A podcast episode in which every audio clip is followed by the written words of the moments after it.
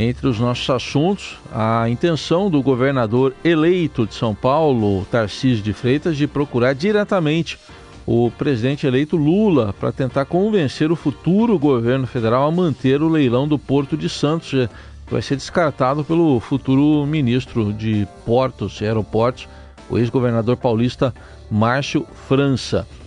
A gente fala também sobre as negociações para os 16 cargos que restam no futuro Ministério de Lula, o MDB, que é a cidade, Ministério da Cidade de Transportes, e como fica a situação também da senadora Simone Tebet. A posse de Lula terá shows e presença do rei da Espanha. A gente vai ter mais detalhes de como será essa posse que está chegando. E ainda o, o posicionamento da presidente do PT, Gleisi Hoffmann, que até agora está sendo contemplado o partido dela com a maioria dos cargos nos ministérios.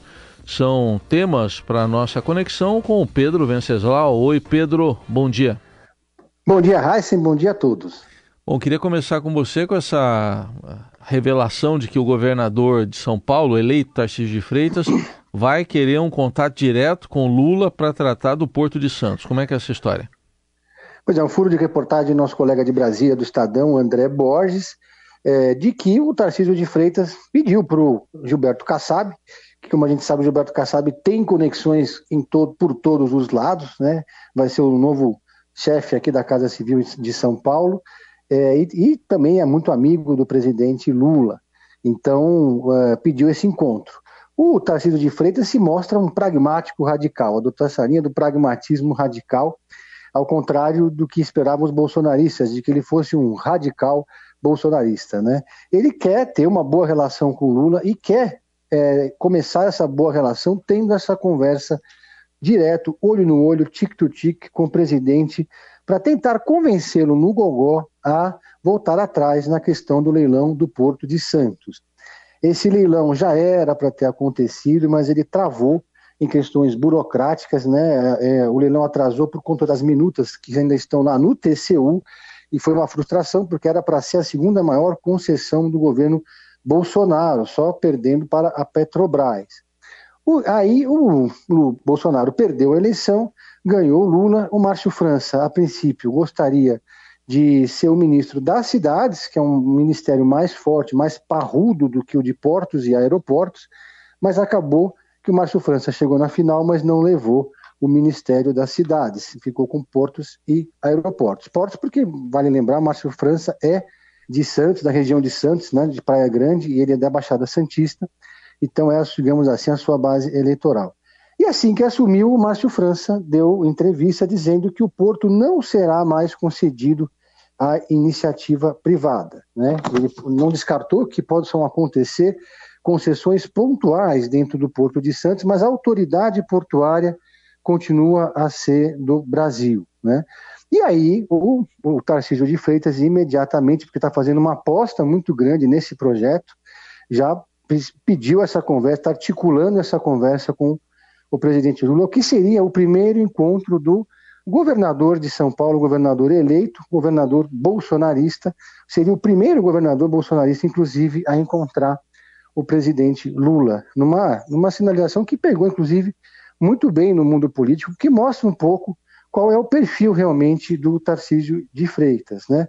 É, o argumento dele é que são necessários investimentos de 75 bilhões de reais até 2035 para que o Porto de Santos fique ali pronto no seu melhor, no seu pronto para funcionar no seu melhor desempenho, né? É um investimento muito alto. É, esse leilão é, previa também a, o canal submerso Santos Guarujá, que também é uma proposta antiga que os governos tucanos não conseguiram realizar nos 28 anos que estiveram aqui em São Paulo, estaria ali contemplado nesse projeto. A princípio, o leilão teria já de cara um investimento inicial de 18,5 bilhões de investimento, mais 3 bilhões para o canal submerso. Então, vamos ver se o Tarcísio tem esse poder da oratória para conseguir convencer essas duas, desses dois personagens que também são muito bons de conversa, né? Que é o Lula e o Márcio França. É, o França que ontem mesmo foi questionado sobre isso e, e, falou claramente que não vai haver privatização, mas ele falou que o que já foi feito vai ser analisado, né? vai, é. é. vai ser respeitado, mais analisado. E ele falou de privatização de algumas áreas internas lá do porto, né, Pedro? Isso aí ele. Exatamente, vai, é isso, ele vai manter. Esse governo não é antiprivatista, né? Ao contrário do que dizem os bolsonaristas, esse não é um governo comunista, marxista, leninista que vai tomar todas as empresas e transformá-las em estatais ou recuar nas, nas privatizações que já foram feitas. Mas nesse caso, o argumento do França é que outras estatais de outros países participariam do leilão, então não faria sentido você fazer esse tipo de competição. Porque o Porto de Santos é a rota de entrada de 27, 29% de todas as transações comerciais do Brasil. É o porto mais importante do Brasil. Por isso, essa precaução, né? É, que de, de, não fazer um, um leilão também assodado. Agora, pode ser que o Tarcísio, que tem experiência, foi ministro da infraestrutura do governo Bolsonaro e como ministro foi ele que começou esse, as tratativas para esse processo.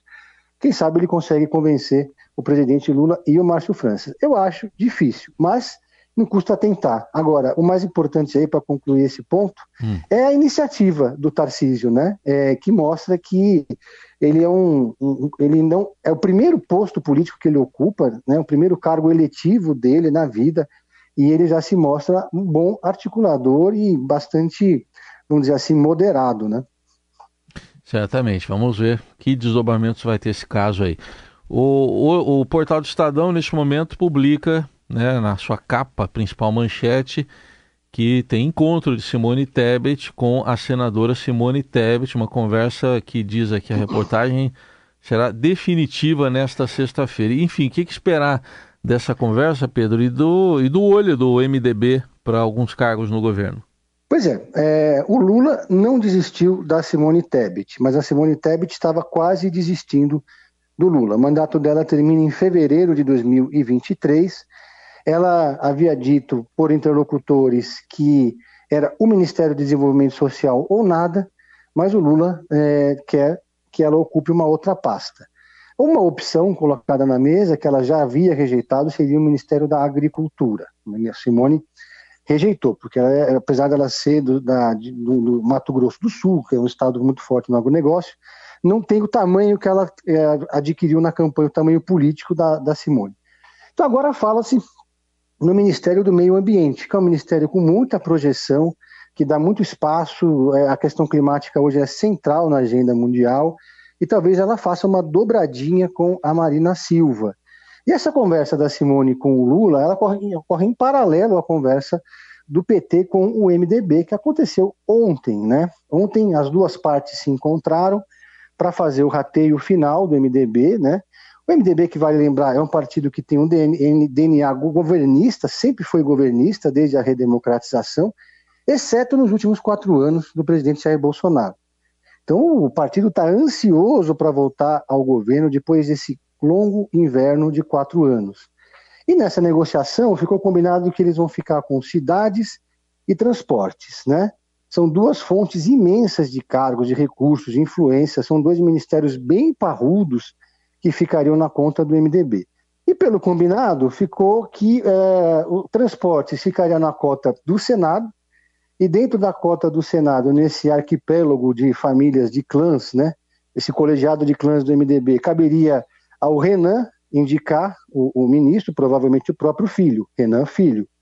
Renan Filho, aliás, que já havia sido convidado para o Ministério do Planejamento, que, diga-se passagem, está quase virando o ano, ainda está vago, não quis o Ministério do Planejamento, que é um ministério que só dá trabalho, só dá dor de cabeça e não tem dinheiro, né? E agora deve, é, é o mais cotado para ocupar o Ministério dos Transportes. Dentro desse acordo, o Eduardo Braga continuaria como líder no Senado para contemplar como prêmio de consolação. Já o Ministério das Cidades, aquele que o Boulos queria, aquele que o Márcio França queria, é, chegaram a sonhar com essa possibilidade, também é um ministério muito poderoso, que vai ser recriado, vai ficar com a cota do MDB na Câmara dos Deputados. Aí o clã Barbalho é que tem a preferência de indicar esse cara. Essas conversas acontecem, a revelia ali da Simone Tebet, que não tem um clã assim para chamar de seu, né? Os Tebets não chegam a ser uma potência dentro do MDB a ponto de conseguir um ministério desse tamanho. O que vale para Simone é o recall eleitoral, a força que ela deu para o Lula no segundo turno.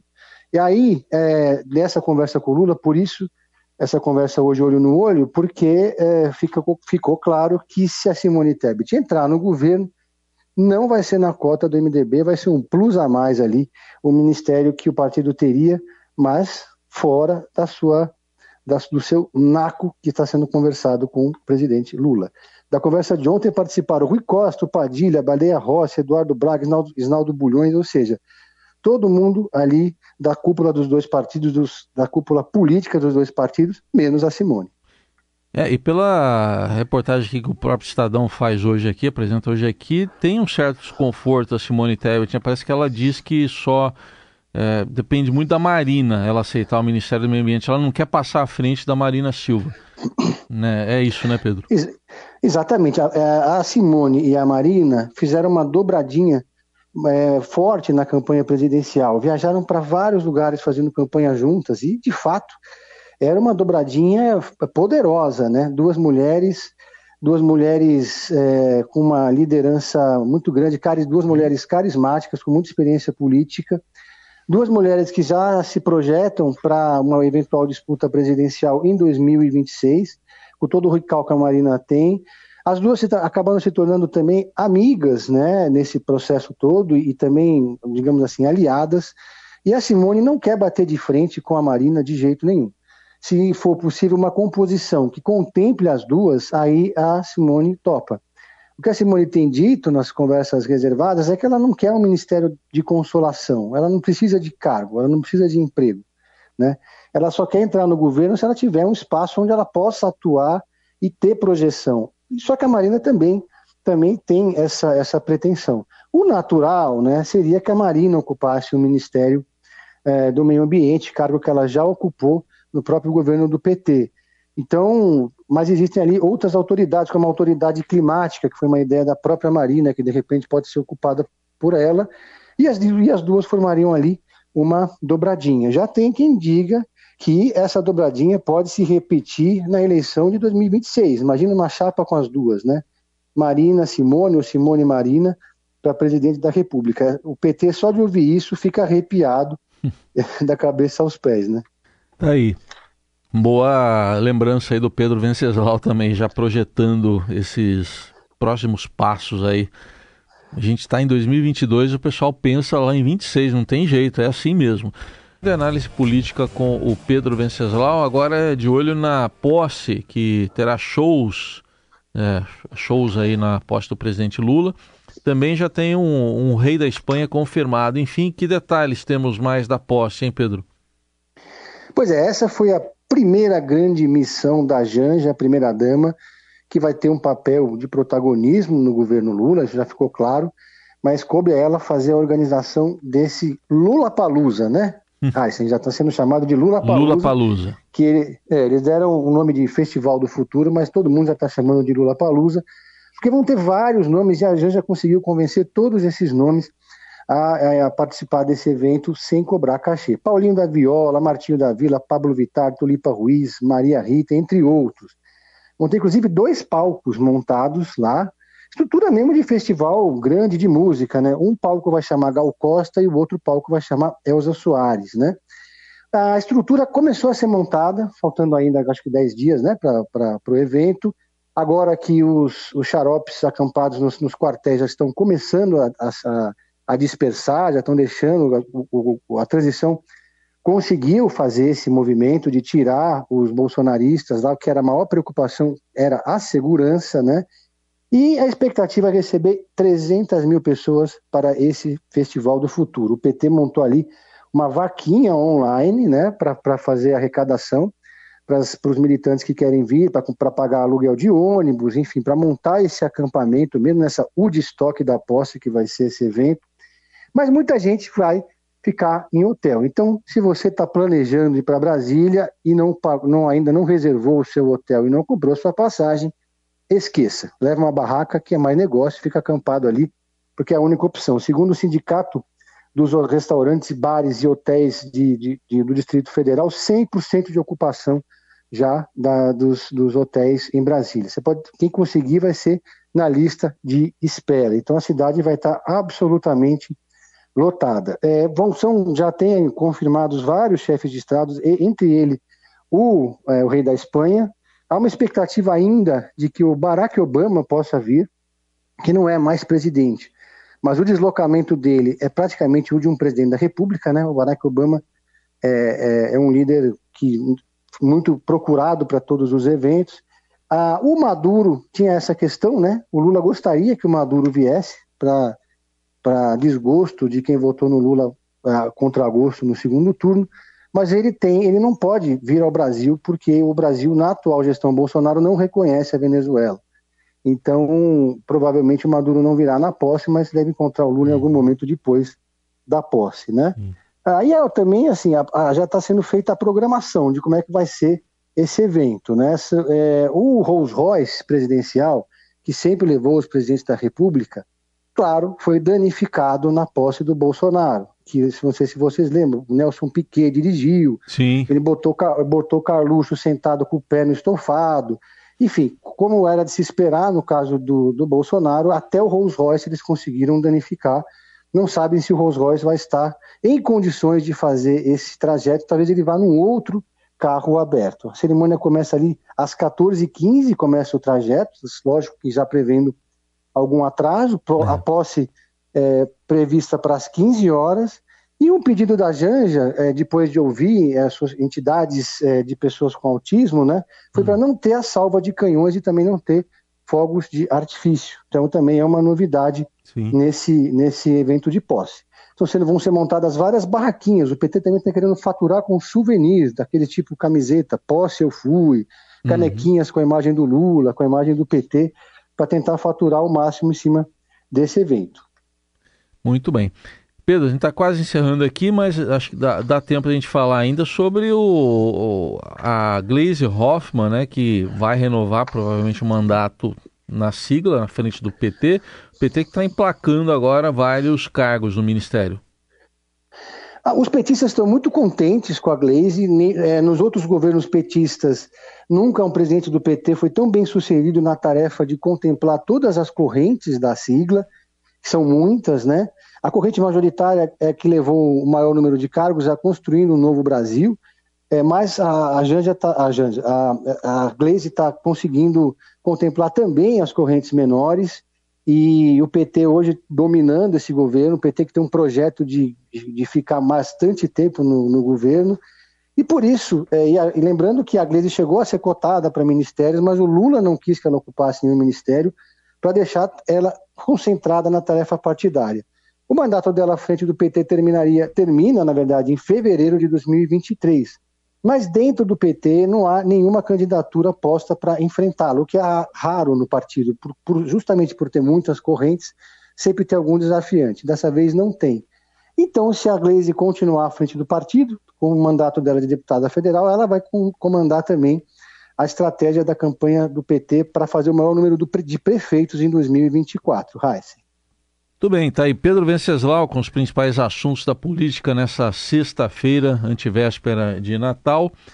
E Pedro esteve com a gente também esse período na, na folga, nas férias da Eliane Cantanhede. A gente agradece imensamente sua participação, Pedro. Um bom Natal aí e até a próxima. Bom Natal para vocês, feliz ano novo e foi um prazer estar com vocês esses 15 dias.